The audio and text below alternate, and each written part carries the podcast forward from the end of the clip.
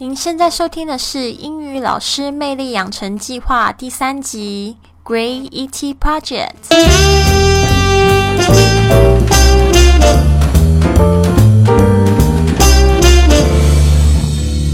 欢迎大家来到这一集的节目，我是你的主持人 Lily。那在上一集的节目，我们有分享到这个如何开始教英语。那这一集节目呢，我们是要来讲讲这个教学的瓶颈。哇，其实好像有点跳得太快，马上就讲到这个教学的瓶颈要怎么克服。那还没有开始教学，怎么会有瓶颈呢？其实呢，这边也要非常介绍一下，其实英语老师的多元性，为什么呢？就是在第一集的节目，我也有跟大家讲到，就是我从小就是在我十二岁的时候开始学英语的时候，就对英语产生了非常非常大的兴趣，然后就一直在这个英语的成绩，我都是在班上名列前茅。但是呢，这个现象持续到我到高中的时候，我进入这个英语自由班的时候，就有一点点不太一样。那时候就是因为考试的压力很大，然后那时候不只是英语，我们还要。好多的科目要兼顾，譬如说像是数学啊、理化啊这些科目都很难，而且那时候其实我最头痛的是历史，因为历史老师只要在上面讲故事的时候，我都会就是很想要睡觉，然后大概最头痛的就是历史，怎么背都背不会，所以就是有太多科目在在一起的时候，又再加上这种升学压力下，其实我觉得英语就变得非常的枯燥乏味，没有太有趣。那时候考试。有很多，所以大概就是在高三的时候，我们在台湾有一个叫做甄选入学，那叫甄试。那我就那时候就报名了，就是我们我家乡的这个高雄的。呃，中山大学的外文系，但那时候我第一个初试通过了，但是我的就是二试没有通过，所以那时候我就蛮挫折，而且我就非常非常认真的在思考，我到底要不要走英文这一条路，因为大家都知道现在的这个体系下面的外文系大概都是。都是读一些就是英语文学，那时候其实我没有考虑到太多的就是像英语教学系这样子，那时候就觉得好像很自己很想要读就是纯英文系这样，但是后来就经过了很多的评估之后呢，我就觉得说算了，我干脆不要当英文系好了，因为我一想一想，英文系出来之后不就是要当英文老师吗？感觉好像很没有意思。又很没有用，因为那时候在学校我没有遇到很好的英语老师，都觉得这个英语老师是一个误人子弟的 的行业，所以呢，我就心里就下定决心啊，就觉得说，那我这辈子都不要当英文老师。那就是在那个时候呢，我就做了一个决定，我就选读了我的现我那我现那时候选读的科系叫新闻传播系。啊，我就是在个大学的时候，我就完全的脱离这样英文，所以呢，英文真的就是可能是因为就是下了那个毒誓吧，所以我一直都跟我的朋友说，千万就是不能太铁齿。那这铁齿应该是台湾的一个俚俚语，就是说千万不要就是说什么，就是 never say never。永远都不要说绝对不会，因为呢，通常很有可能之后就走了这条路。后来我才发现呢，英语老师其实受的挑战还蛮多的，就是变化也蛮多的。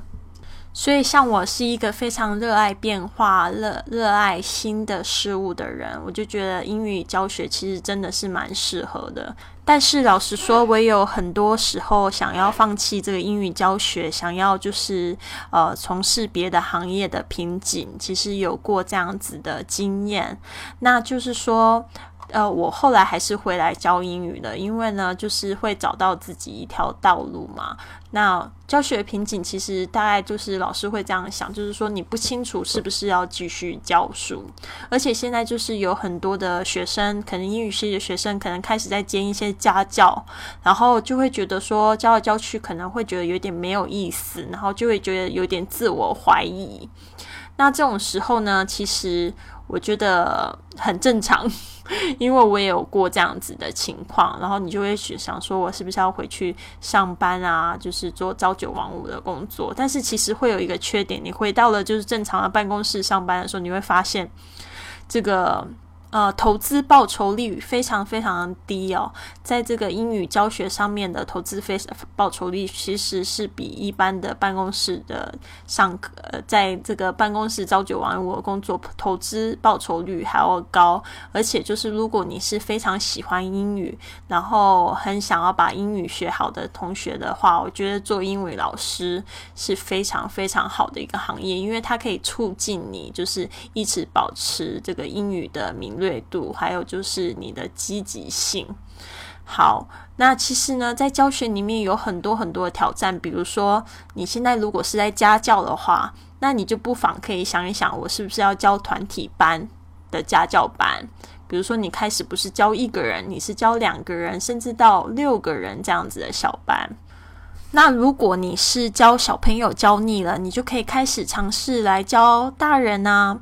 然后，如果你真的觉得说，像是这种大人的绘画，或是小朋友这种生活绘画，就觉得说又没有挑战了，又碰到瓶颈的时候，你就可以想想，你是不是要参与像是证照班这样子。像现在就是有很多的证照考试的班级，其实那种班级，其实你也可以把证照上的很有趣。因为我曾经就有试过用游戏来上这个证照的考试的班级，其实大家也都就是觉得蛮开心的。那那如果说这些都都觉得说已经尝试过了，实在觉得说很没有意思的时候，我觉得你又可以进入这个师资培训的这个殿堂，因为我就是这样子过来的。我觉得就开始你可以把一些经验传承给下一代的老师，其实那个成就感又是非常非常高。当然就是说你承受的这个压力也会非常非常大，但是呢，相对的就是你会觉得非常的有收获。如果我刚才谈到的你都觉得不是非常的理想，你还可以参考就是教外国人汉语这样子的一门职业，因为呢，其实，在教外外国汉语有很多是美语老师过去的，就是当他们碰到就是觉得说啊，好像老师在教英文的时候，想要找一些新鲜感的时候，其实呢，这教汉语是一个不错的选择。那那。如果教汉语对你来讲还不够挑战性的话，那你可以就是相对的可以去啊找像是教口译啊，怎么样去做这个口语的翻译啊，或者是笔译啊，或者是甚至我觉得最最高层次的大概是这个同声口译吧，这也就是我未来想要就是尝试的。